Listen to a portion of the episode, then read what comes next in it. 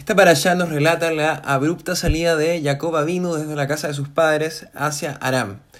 Recordemos que luego de que Jacob obtuviera la bendición de su padre tras disfrazarse como su hermano Sab, este último dijo que en el día que no estuviese su padre, Itzhak ahí vivo, él mismo mataría a su hermano en venganza por lo que había sucedido. Por eso Ribka convence a Itzhak y a su hijo Jacob de que éste se fuera de su casa hacia la casa de su tío Labán, que era el hermano de Ribka que vivía en Harán,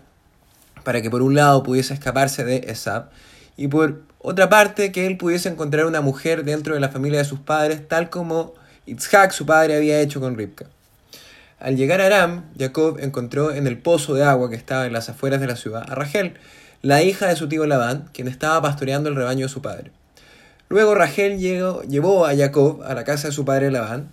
que luego de ofrecerle su hospitalidad lo puso a cargo del el cuidado de sus rebaños. Posteriormente Jacob le, pide a Labán la mano de su hija menor, Rachel, a lo que Labán accede con la condición de que Jacob trabajase siete años para él. Una vez transcurridos los siete años, Labán engaña a Jacob para que éste se case con Lea, que era la hermana mayor de Rachel. Tras este engaño, Labán permite a Jacob que también se case con Rachel si es que él accedía a trabajar otros siete años más para él.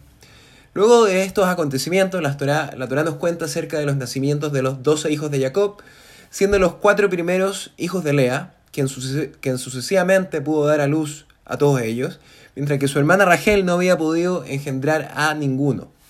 En este contexto es que la Torah nos relata que Rachel vio que no daba hijos a Jacob y Rachel tuvo envidia de su hermana Lea.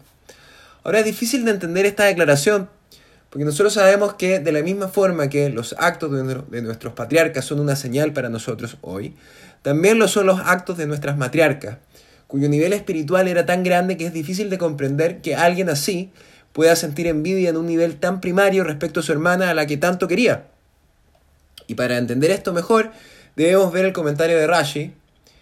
respecto a esta declaración.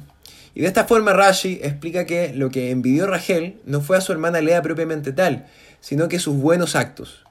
ya que se dijo a sí misma, si no fuera porque es más justa que yo, no hubiese merecido tener hijo.